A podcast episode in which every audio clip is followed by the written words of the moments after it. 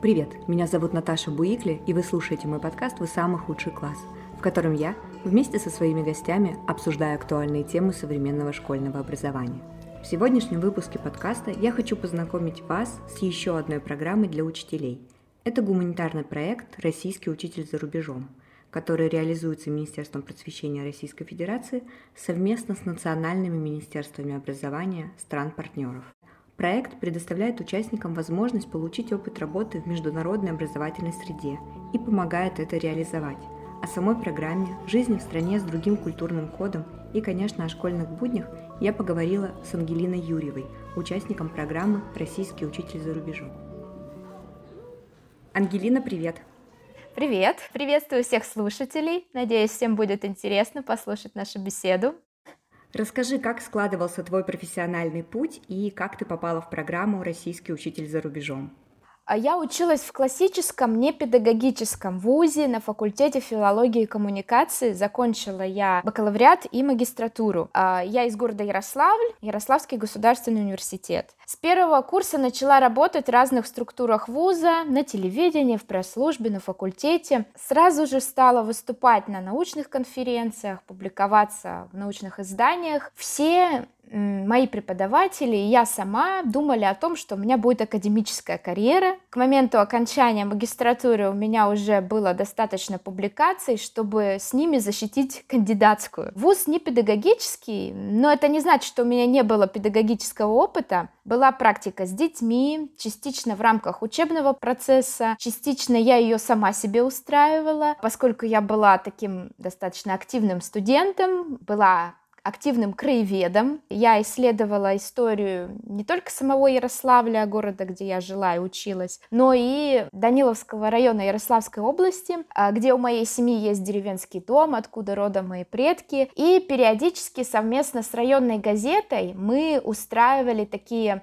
открытые уроки, где либо мы с детьми совместно исследовали какие-то темы, либо я делилась э, своими находками, приводила интересных людей, ветеранов войны, тружеников тыла, просто людей, которые передавали какие-то фольклорные истории, например. Все эти беседы, уроки происходили в сельских школах. То есть был уже опыт определенный с детьми. У меня была базовая медицинская подготовка, и я состояла в волонтерском корпусе, сопровождала даже детей с аутизмом, был такой опыт, с дислексией. Конечно, в классическом вузе у нас были такие дисциплины, как дидактика, педагогика, психология, но не было такого акцента на этих сферах, как в педагогических вузах. И я самостоятельно это добирала из разных источников. Я окончила магистратуру, поступила в аспирантуру. Э, за мной было место преподавателя вуза. Также меня звали преподавать гуманитарные дисциплины в медколледж Ярославский. Это было то, о чем я мечтала, то, к чему я сама себя готовила, начиная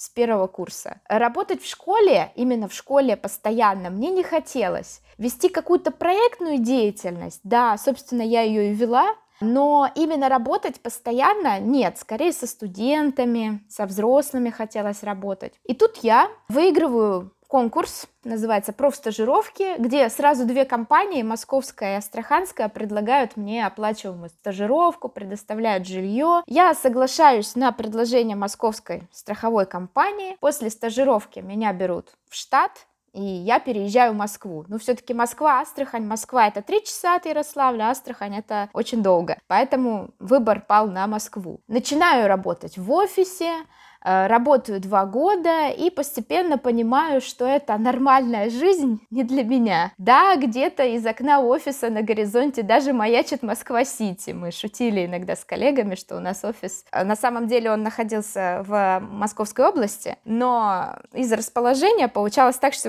вид на Москву-Сити был. Да, есть определенные бонусы от компании, нормированный рабочий день, но эта офисная жизнь находилась в диссонансе с с тем, что я делала до этого. Вот это моя активность, сельские школы, волонтерство, исследовательская деятельность. Как-то одно с другим не клеилось. Я стала ощущать потерю смыслов, наверное, и не видела перспектив роста на своей позиции. Стала потихоньку откладывать деньги на обучение и отучилась параллельно с работой в МГУ по направлению преподавателя русского языка как иностранного. Загрузила резюме на разные сайты, ушла из офиса и стала ждать, что будет дальше. А дальше случился звонок от представителя программы «Российский учитель за рубежом». Мне сказали, что есть место в городе Кунград, никогда раньше не слышала про этот город, в местной школе. Это республика Каракалпакстан в составе республики Узбекистан. Ну, мне вообще Средняя Азия и страны Средней Азии казались какими-то такими монолитными едиными э, образованиями. То, что там в составе Узбекистана есть еще какая-то республика, для меня это тоже было открытием. Я на тот момент уже проходила стажировку в другой компании, не по преподавательскому профилю, и вот я уставшая в конце дня, поступает такой звонок, и я думаю, что вообще, какой Кунград, я вот тут в Москве, куда я вообще поеду? Посмотрела на картах, где это. Очень мало, кстати, информации о республике в интернете. Какие-то старые страшные фотографии из 90-х, ЖД вокзал, такой советский. Я где-то три дня ходила с этой мыслью в голове, посоветовалась с друзьями, которые меня поддержали, когда я из офиса уходила, которые меня, в общем-то, вдохновили на то, чтобы я искала свое призвание, а не просто место в какой-то фирме с определенным окладом. Ну, все сказали, съезди, попробуй, вернешься, если что-то не так пойдет. Я думала сначала, ну, одну четверть отработаю и вернусь, получу опыт. Потом думаю, ладно, до Нового года, сейчас уже конец учебного года, Теперь я уже размышляю в других категориях, куда на следующий год поеду. И как мне одна моя подруга сказала, которая работает в сфере благотворительности, когда ты ехала, ты не знала этих детей, этих людей, с которыми будешь работать. А теперь-то ты их уже любишь, теперь-то уж все. Вот так это как-то было. Расскажи, что тебя привлекло в работе учителем за границей? Ну, наверное, здесь скажу банальность. Я люблю очень путешествовать. Я объездила Восточную Европу, особенно Чехию, частично Прибалтику, объездила европейскую часть России. На севере я доехала до Беломорска, на юге до Дагестана, на востоке до Калининграда, на зап... э, наоборот, на западе до Калининграда, на востоке до Оренбурга. Не могу на месте сидеть ни в своей стране, ни когда я приезжаю в другую страну. И здесь эм, у меня выдалась возможность не только работать, но и иногда смотреть какие-то города Великого Шелкового пути. Сейчас это такое очень популярное направление, из многих стран люди приезжают, даже вне сезон, очень много туристов из разных стран. И, в принципе, стало интересно получить такой опыт, потому что одно дело, когда ты знаешь теорию преподавания русского языка как иностранного, а другое дело, когда ты в эту среду погружаешься и все. Все эти размышления о том, что не надо использовать язык-посредник, это уже становится не просто размышлениями, это становится частью твоего твоей профессиональной деятельности, когда я сюда приехала, здесь несколько языков, здесь не только узбекский язык, здесь каракалпакский язык, здесь казахский язык, большая диаспора, корейская, тоже свои какие-то слова определенные используют. Ну и я скажу что-то по-русски определенным образом, меня не поняли, я перефразирую, и, в общем-то, методика очень быстро отрабатывается в таких условиях. Вот, наверное, эти моменты. Получается, что тебя пригласили по твоему резюме, а как можно попасть в программу, если ты сам первый заявляешься? Как вообще происходит отбор участников? нужно иметь специальное образование по тому профилю, по которому собираешься преподавать. Э, и, кстати, у нас не только преподаватели русского языка как иностранного в программе есть, но и учителя-предметники, которые ведут математику, биологию, другие дисциплины, так называемых русских классах. Ну, желательно наличие стажа в образовательной организации. Это рекомендуется, но это не основной критерий. Чтобы получить э, работу в нашем проекте, больше, наверное, нужен энтузиазм и стрессоустойчивость потому что приходится сталкиваться с разными вещами, не только в профессиональной деятельности, но и в быту. Поэтому вот так вот. То есть можно зайти на сайт программы и попробовать подать самому свое резюме. А программа, кстати, рассчитана на один год? С нами, да, заключается договор на один год, на конкретную школу, на конкретный регион. А если учитель идет первый год, то, как правило, это случайное распределение. Ну, в том смысле, что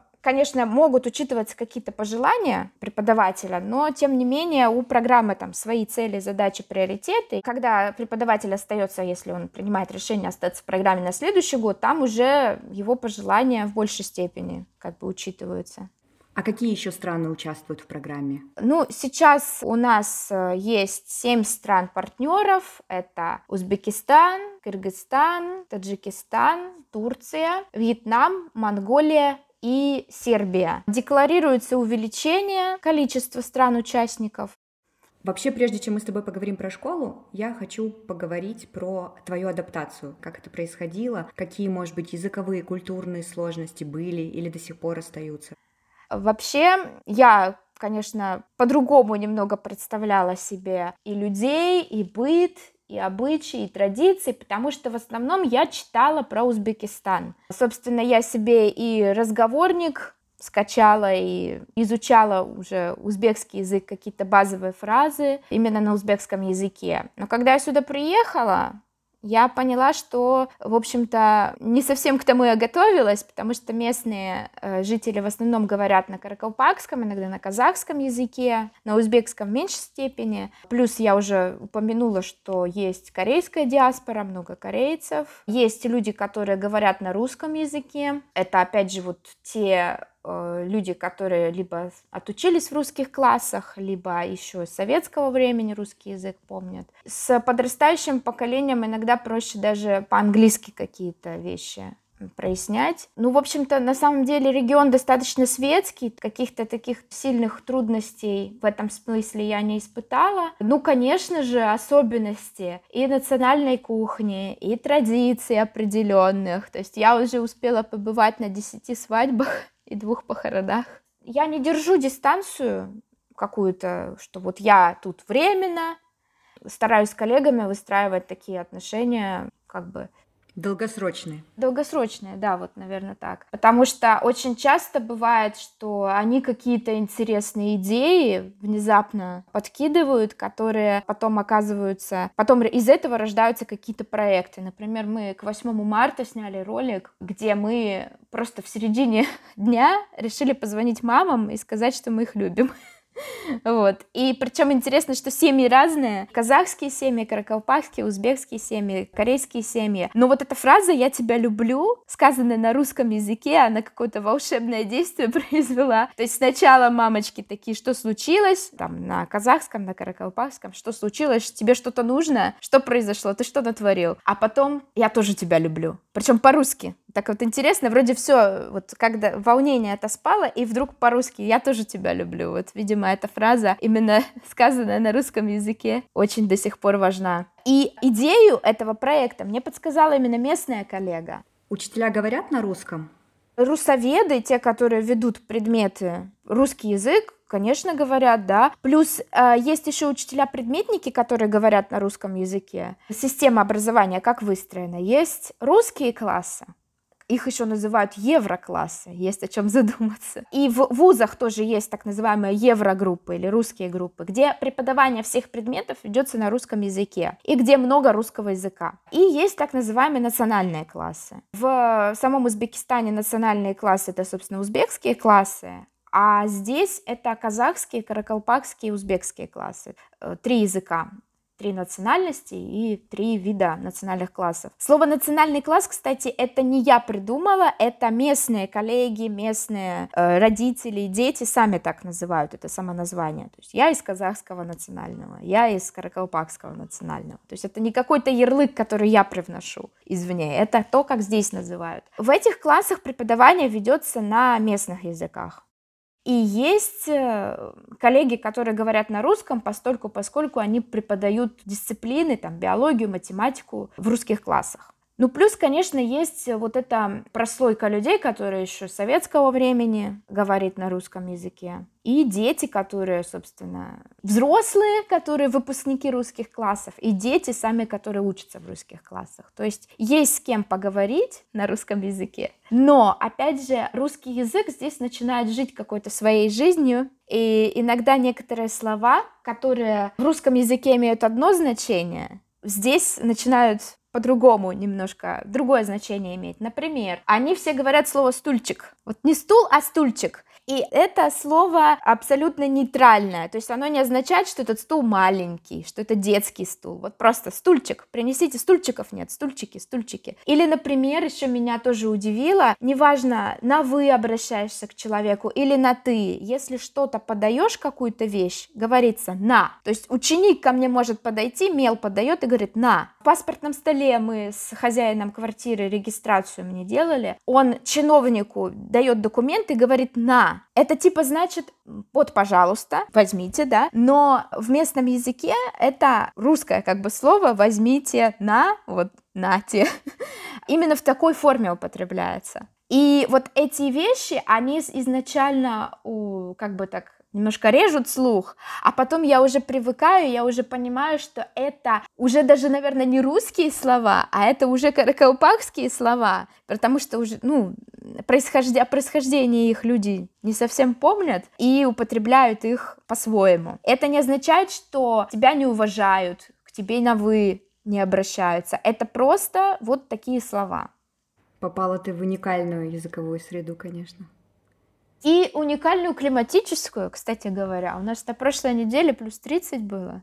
Сейчас 20, 17 градусов. Дожди, которые были за то время, пока я здесь, можно пересчитать вот по пальцам двух рук. Вчера был шестой дождь.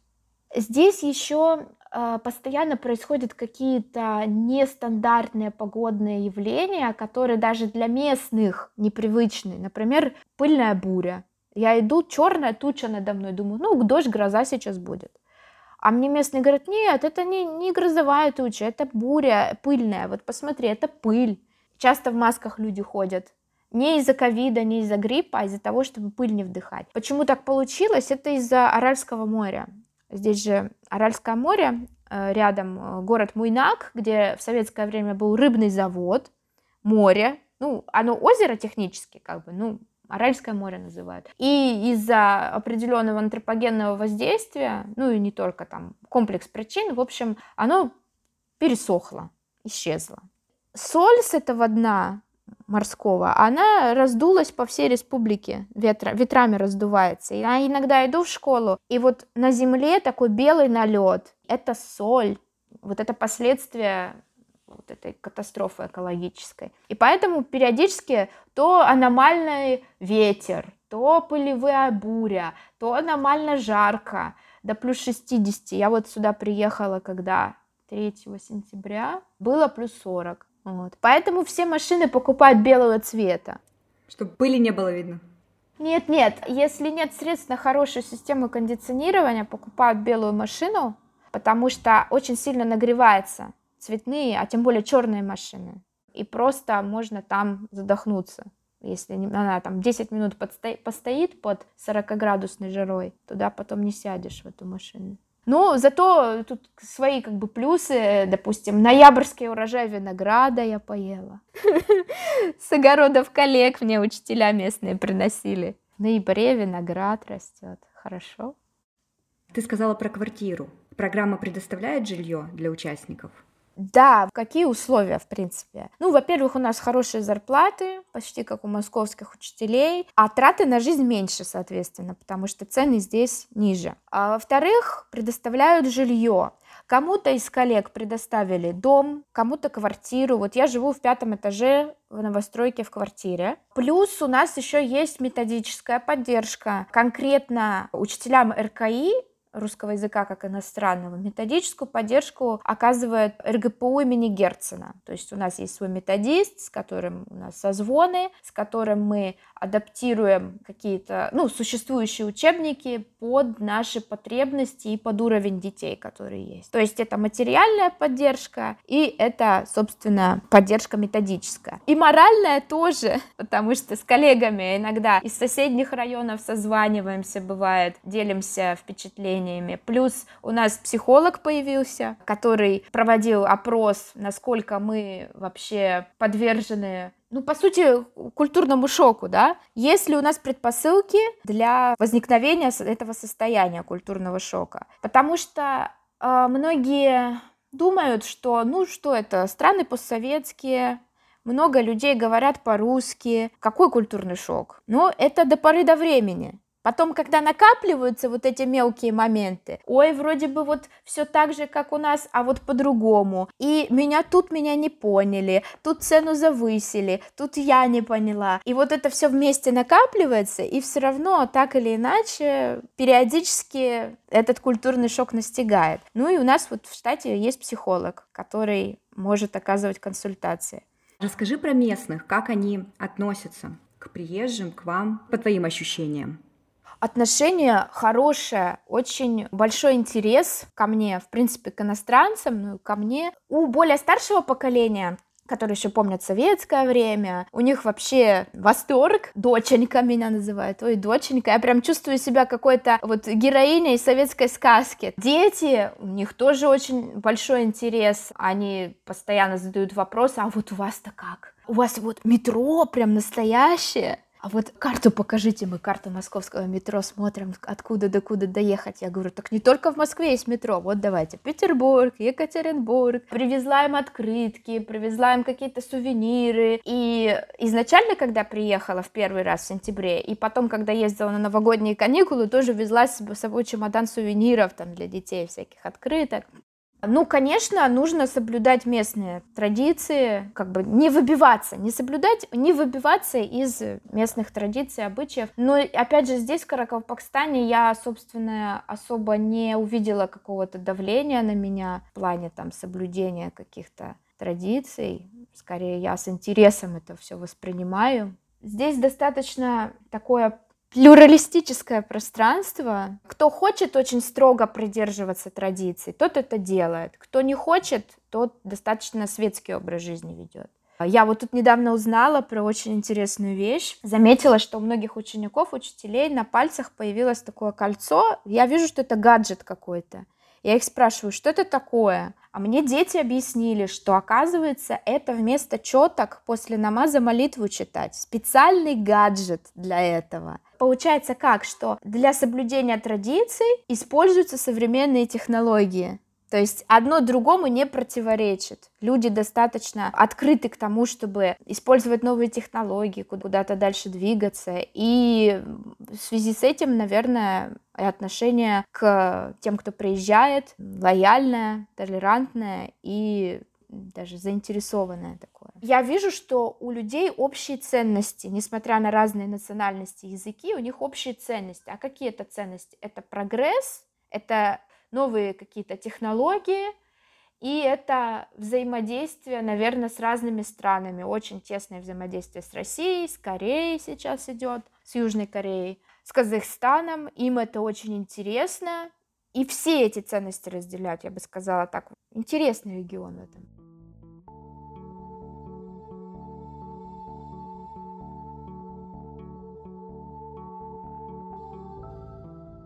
Про школу. Какие различия в подходах к обучению в системах образования в России и в республике ты заметила? Я, кстати, говорю в республике, потому что я боюсь, что я не выговорю, не выговорю название, но я хочу попробовать. Каракалпакстан. Кара — это черный, колпак — это головной убор, а стан — это ну, страна или место. Кара, колпак, стан. Каракалпакстан, да. Какие различия есть в России и Каракалпакстане?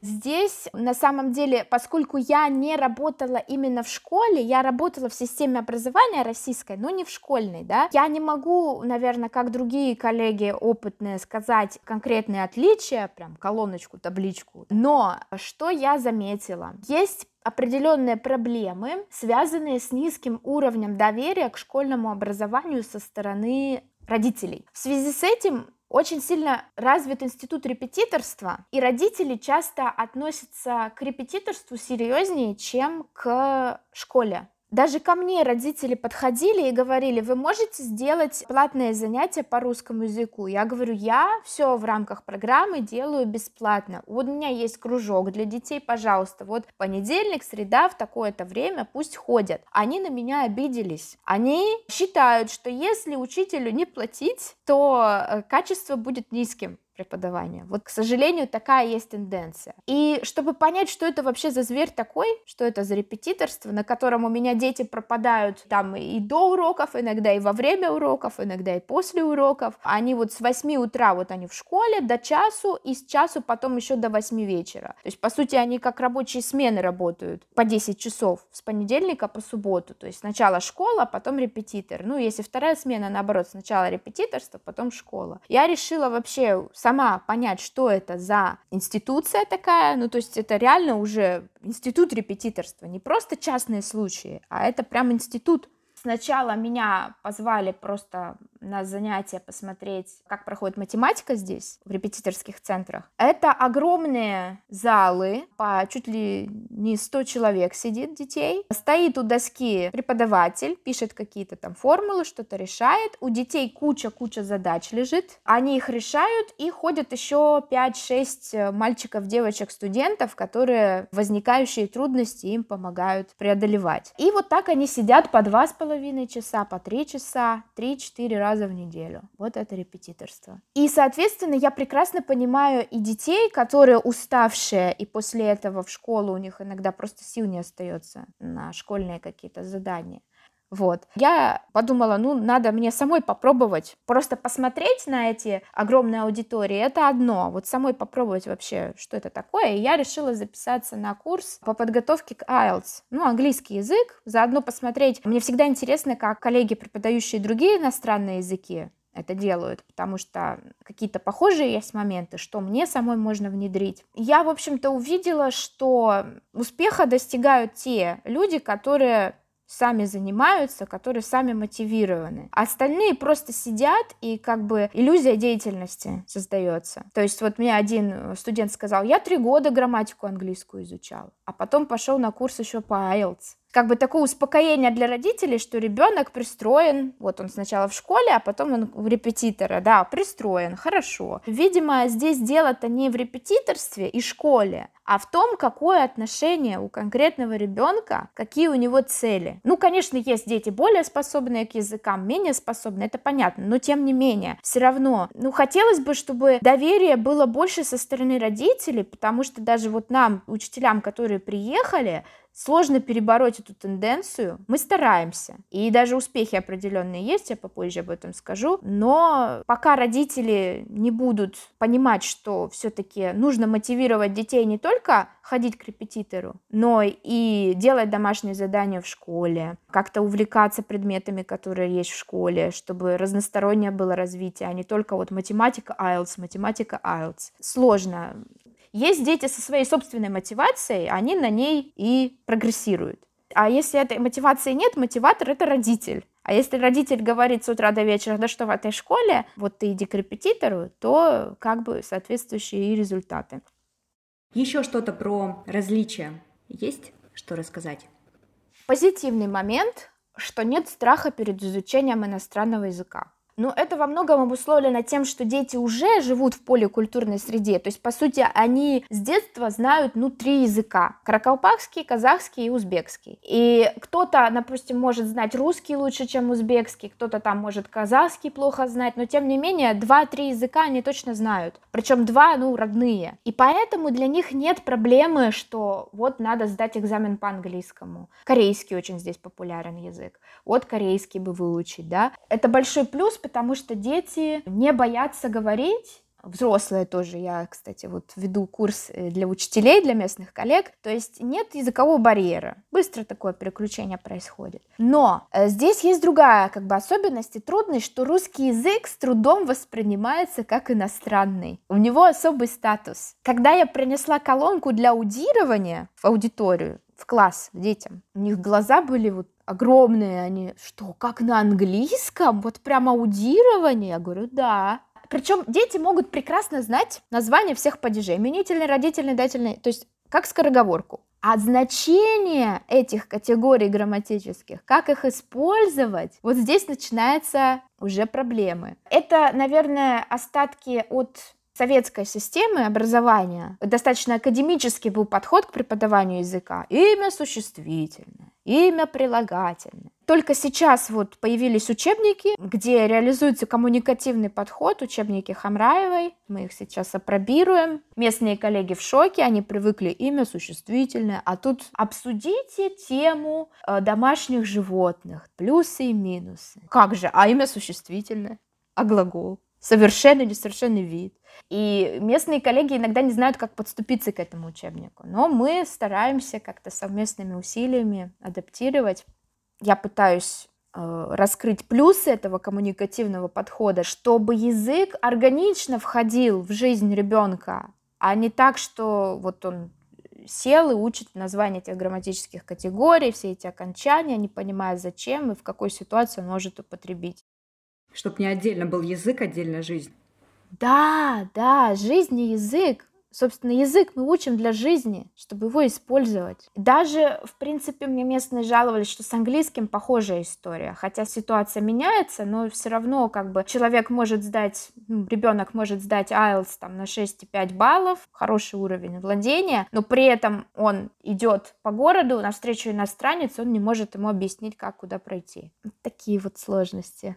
С дисциплиной тоже есть проблема определенная. Они все-таки привыкли, что учитель часто повышает голос. Я иногда слышу, коллеги ведут урок просто ор 40 минут. Я думала, ну, попробую эту методику, но у меня просто голос пропадал в конце дня, я думаю, нет, все. Но мы как эту проблему решили? Мы делим классы на подгруппы как в английском языке, также делим их на подгруппы. И когда их меньше, происходит чудо, они заинтересованы начинают себя вести, уже нет вот этого эффекта массы, толпы, и проще гораздо с ними взаимодействовать.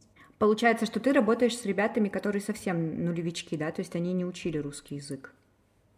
Нет, они учат, они все, все здесь дети с первого класса учат русский язык, но вопрос в том, как это происходит, да. Во всем Узбекистане а, два урока русского языка в неделю у национальных классов. У русских классов там своя история. У национальных классов два урока русского языка. Но в Каракалпакстане, поскольку это республика, где есть свой национальный язык, каракалпакский. За счет этого всего один урок русского языка в неделю. Потому что вводится еще дополнительно каракалпакский язык. То есть все дети проходят каракалпакский язык, все дети проходят узбекский язык, как язык общегосударственный, и еще дополнительно, ну, английский и русский. На русский остается один час. И вот, кстати, про поводу советской вот этой методики, почему от нее не хотят отказываться местные коллеги, когда мы учим названия грамматических категорий, вот это все, потому что раньше на это просто давалось больше часов.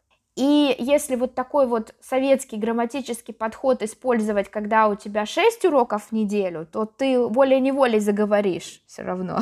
А когда один урок в неделю, здесь уже как бы этот подход не работает. А они обвиняют в неуспешности вот этого подхода не сам подход, а то, что уроков мало. И они ждут, когда снова будет 6 уроков. Но не будет уже. Ну, я стараюсь э, второй урок и третий урок давать в неделю, то есть мы дополнительно собираемся с заинтересованными детьми, чтобы у нас было хотя бы два урока в неделю, потому что иностранный язык один раз в неделю, но это чисто лингвостроноведение будет, просто выучить, что столица Москва, вот самовар, такие вещи. А мы стараемся все-таки грамматику и сразу ее использовать в речи. Игры какие-то грамматические и лексику учить в игровом формате. Если два урока в неделю, это уже можно себе позволить. А какие еще трудности? Ну, наверное, весь этот учебный год это какой-то для меня тренинг по стрессоустойчивости. Я, поскольку привыкла планировать заранее все, то есть вот я запланировала что-то, такое-то время, такой-то день недели, за две недели договариваюсь, там, за месяц о, о том, чтобы провести какое-то мероприятие. Подхожу, спрашиваю, точно будет свободен вот этот кабинет в этот день? Да. Через неделю подхожу, опять переспрашиваю, точно будет? Да. В день мероприятия я прихожу, а там что-нибудь происходит а так у нас вот тот праздник такой-то. Я говорю, ну это же заранее должно быть изв... было быть известно. У них любимое слово есть «оказывается». Оказывается.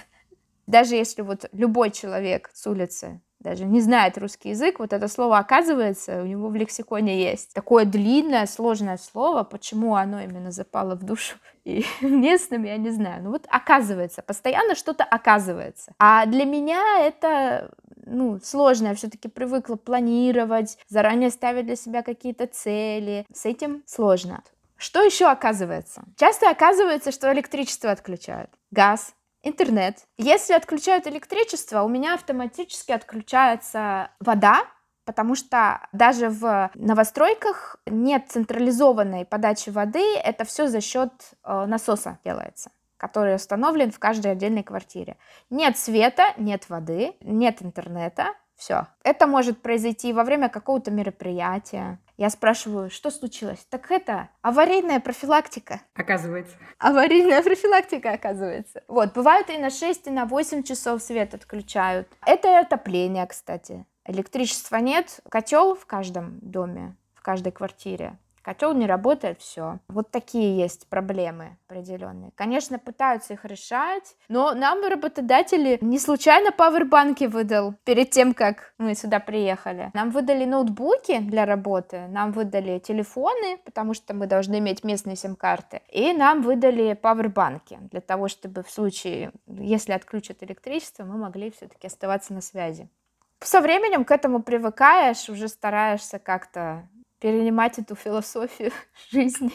Всегда должен быть план «Б». Да, должен быть всегда план «Б», и на самом деле это полезно. Я привыкла жить каким-то своим таким ритмом, достаточно интенсивным, много задач, но всегда может случиться что-то непредвиденное. Перед такими ситуациями я раньше пасовала, а за этот год я научилась их принимать такими, какие они есть, идти дальше, как-то с этим справляться, уже более спокойно к этому отношусь. Расскажи про уроки. Мне вот очень интересно, как мотивировать детей, для которых язык не родной. Когда родной, это сложно иногда, а здесь вот как? По поводу мотивации, как только я приехала, буквально вот с сентября месяца, я узнала про то, что в Ташкенте будет большая научная конференция, организуемая РГПУ Герцена. Я решила принять в ней участие и как раз-таки исследовать мотивацию детей. Я просила 200 человек, из них 185 это были ученики национальных классов, 9, 10, 11, и 15 человек у меня была контрольная группа из русских классов. Я дала им такие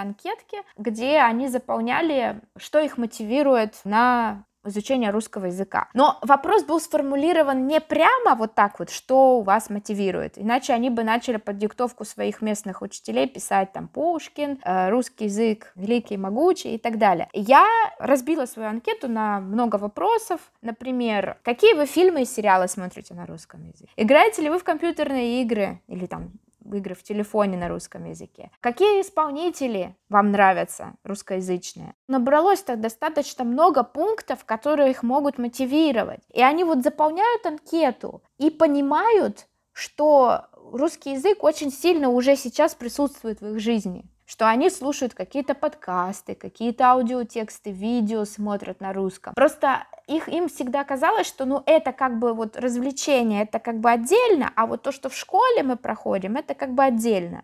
Я говорю, ну это ж тот же русский язык. Вы же набираетесь лексики, вы видите, как грамматика работает, когда слушаете тексты русскоговорящих спикеров, да. Они заполняли анкету, и там был один из вопросов про то, хотят ли они сдать экзамен на знание русского языка, сертификат. Дети такие на меня смотрят и говорят, какой сертификат? IELTS, что ли? Я говорю, нет, IELTS это английский. А русский язык, ТРКИ, экзамен международный на знание русского языка. А что, такой есть? И они удивились, и они написали, да, хотелось бы сдать, я им рассказала про этот экзамен. То есть вот пока я просто исследовала мотивацию, оказалось, что дети мало осведомлены, в принципе, о тех возможностях, которые им дает знание русского языка, и о том, насколько русский язык уже присутствует в их жизни. Дети хотят не отставать от своих сверстников, и поэтому, когда выходит какой-то новый фильм или сериал, или даже американский какой-нибудь фильм, сериал, японский, им хочется это видеть прямо сейчас. Не ждать, когда появится перевод на казахский или узбекский. А это может полгода пройти, пока он появится. На русский быстро, буквально на следующий день. И смотрят с русскими субтитрами. И я им на это указываю. Я говорю, смотрите, вы же уже сейчас пользуетесь этим. За счет указания на эти сферы которых они могут использовать русский язык, мотивация растет. Они сами со стороны как бы посмотрели на то, насколько русский язык присутствует в их жизни. Вот такая, такой тип мотивации. Дальше мы стараемся участвовать в конкурсах разных. Например, мы участвовали в конкурсе чтецов, который был организован филиалом Института Пушкина во Вьетнаме вместе с нашими коллегами по проекту, которые тоже во Вьетнаме работают. И вот до сих пор у меня два ученика из седьмого класса соревнуются, у кого больше просмотров на видео. Вот, у меня уже там 100 просмотров, а у меня 107, а у меня 108. И после того, как они поучаствовали в этом конкурсе, когда они увидели подпись главы филиала, госпожа Ангуэн, своим родителям, всем родственникам это все показали. Местные учителя поняли, что дети вообще-то на международный уровень вышли, да, начали их тоже приглашать в какую-то дополнительную школьную активность. И у них тоже мотивация выросла.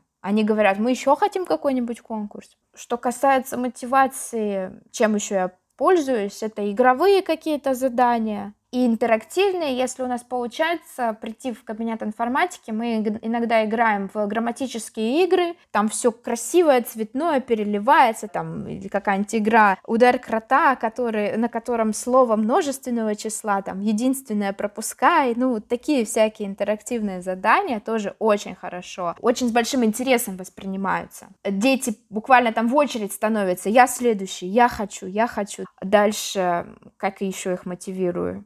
Показываю им Россию, в принципе, рассказываю о российской культуре, показываю фотографии российских городов разных, не только Москвы, показываю Москву-Сити и говорю, где это находится, они мне говорят, так это Дубай, я говорю, ага, это Москва, и многие, кстати, после этого потом ставят себе на аватарке там, в Телеграме, в соцсетях э, фотографии российских городов, когда узнают, что это Россия. Рассказываю им про разные явления природные, которые можно наблюдать в России, там северное сияние недалеко от Мурманска. Или вот им очень понравилось в городе Избербаш, Дагестан, есть гора Пушкин-Тау. А, это гора, где профиль Пушкина со стороны можно увидеть. А Тау вообще это слово тюркское, и они знают, что это гора, потому что и по-каракалпайски, и по-казахски тоже Тау. Я им предложила перевести название Бештау. Говорю, вот как, перев... как вы переведете на русский? Вы русский знаете, вы знаете тюркские языки. Как вы переведете на русский Бештау? Они такие, пять гор. Я говорю, хорошо. Какой-то город российский есть с похожим названием? Пятигорск? Я говорю, да, Пятигорск. Вот гора Бештау, посмотрите, как она выглядит. Вот посмотрите, как я на нее забираюсь. Вот это мои фотографии, это из интернета фотографии. Так, а вот город Пятигорск рядом расположен. Ой, как красиво. Записали себе. Такие способы. Я говорю, вот это все вы можете посетить. И Кавказ, и север, не только Москву, зная русский язык, да, на каком-то уровне, вас поймут всегда. И в этих республиках, и в Карелии вас поймут, и в Дагестане вас поймут. Посмотрите, сколько всего открывает перед вами русский язык. Сколько красот. Я уж не говорю там про Байкал, про Якутию. Ему очень понравился э, ролик, я им показывала видеоролик про Якутию, как вообще люди выживают при таких экстремально низких температурах. Про республику Саха. Очень интересно им было. Я даже тебя сейчас слушаю и сама такая вся воодушевленная. Стараюсь, стараюсь. Так, поехали дальше. Есть ли у тебя свободное время? Что ты делаешь? Удается путешествовать? То, что ты любишь делать? Вообще, по договору мы работаем 6 дней в неделю. Ну, школа работает 6 дней в неделю. То есть у нас выходной воскресенье. Я его часто использую как отцепной, просто отдохнуть, никуда не выходить, или там сходить на базар, купить каких-нибудь продуктов. Путешествовать удается в каникулы, если у школы нет потребности в моей помощи, потому что как бы это не отпуск, это именно вот каникулы для детей, если нет потребности в моей помощи, значит, я могу куда-то съездить по стране. Ну, плюс в рамках проекта у нас вот опять же и конференции проводятся, и в декабре у нас было подведение итогов одного педагогического конкурса, куда я поехала от проекта в Ташкенте я побывала. По своей инициативе я была в Хиве, в Самарканде, в Бухаре, то есть это города Великого Шелкового пути. Э, вот скоро мы с детьми еще одну экскурсию организуем в следующие выходные, поедем в Хиву еще раз. Э, дети говорят, нам без вас не интересно, давайте вместе поедем. Уговорили меня, ну, с местным коллегой мы решили организовать вот путешествие именно для национальных классов. И я подумала, ну, если они так хотят меня видеть, плюс они все из национальных классов, так или иначе им придется для коммуникации со мной использовать русский язык. Это тоже плюс. Скажи, а вот конкурсы, поездки, мероприятия — это твоя инициатива? Или есть какой-то пакет мероприятий, который вам нужно организовать? Вообще у нас как бы по договору мы 20 часов работаем у доски. То есть это 20 часов нагрузки именно учебной. А вообще нагрузка 36 часов идет в неделю. То есть считается, что остат вот эта разница между 20 и 36 часами — это проверка тетрадей, подготовка к урокам, плюс проведение разных каких-то мероприятий. Ну вот я участвую с детьми в конкурсах, кто-то проводит какие-то мероприятия, приуроченные к определенным датам, Работа в проекте подразумевает, что мы дополнительную какую-то активность на себя берем. Но каждый учитель сам определяет, в каком объеме он это делает, отталкиваясь от того, какими ресурсами он располагает, сколько заинтересованных детей, сколько заинтересованных взрослых. Вот в моей школе набрался, набрался у меня курс из взрослых учителей, с которыми мы занимаемся тоже два раза в неделю русским языком. Это тоже как бы как дополнительная нагрузка считается. Конкурсы профессионального мастерства, ну, вот конкурс «Российский учитель за рубежом», организованный Министерством просвещения и нашим работодателем. Мы все в нем участие в той или иной степени принимали. Я, кстати, третье место заняла. Для меня вообще это было, конечно, первый год работы, и вот такая высокая оценка моей деятельности, там из 150, по-моему, учителей, которые приняли участие в Узбекистане, сразу третью позицию занять. Я была в восторге, конечно. Нужно было снять видеоролик о своей деятельности. И дети, конечно, мне очень помогли, местные коллеги помогли. Я видела этот ролик, и после него захотела тебе написать. Да, мы там с девочками пытались тогда вот в начале учебного года «Здравствуйте!» Это уже такое сложное достаточно слово. И вот мы все а, на камеру с ними здоровались, с потенциальными зрителями. Какие у тебя планы на будущее? Планируешь ли ты остаться? Или, может быть, хочешь переехать в другую страну? Это вообще возможно? Или, может быть, хочешь вернуться в Россию?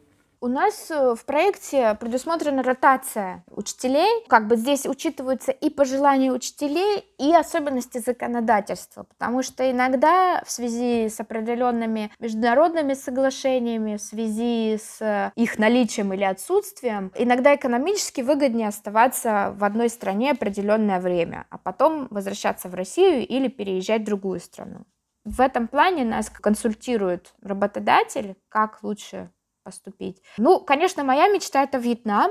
Мне бы хотелось побывать в этом регионе, потому что сейчас вот я изучаю Среднюю Азию, хотелось бы Юго-Восточную тоже посмотреть, увидеть. Тем более у нас там, насколько я знаю, русский язык идет как второй иностранный. Это немножко разница в методике идет. Плюс там дети 12 класс, по-моему, э, уже такого студенческого возраста ребята. Мне бы было очень интересно попробовать поработать там, но я пока вот не знаю, как закончится этот учебный год, дальше посмотрим. Тут нужно тоже соотносить, опять же, налоговое законодательство, мои собственные какие-то цели, желания и цели проекта, да. То есть, если это все совпадет, хорошо, не совпадет, подождем, посмотрим, что будет.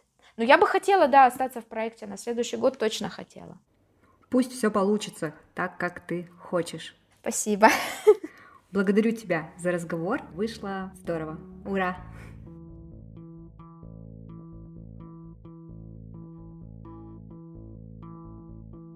Благодарю всех, кто послушал сегодняшний выпуск. Буду рада, если вы подпишетесь на «Вы самый худший класс» на вашей любимой подкаст-площадке. Ставьте 5 звезд, если вам нравится подкаст, и особенно сердечки на Яндекс Музыка. Рассказывайте о подкасте вашим знакомым, если им откликаются темы, которые мы здесь поднимаем. И услышимся через две недели. До связи!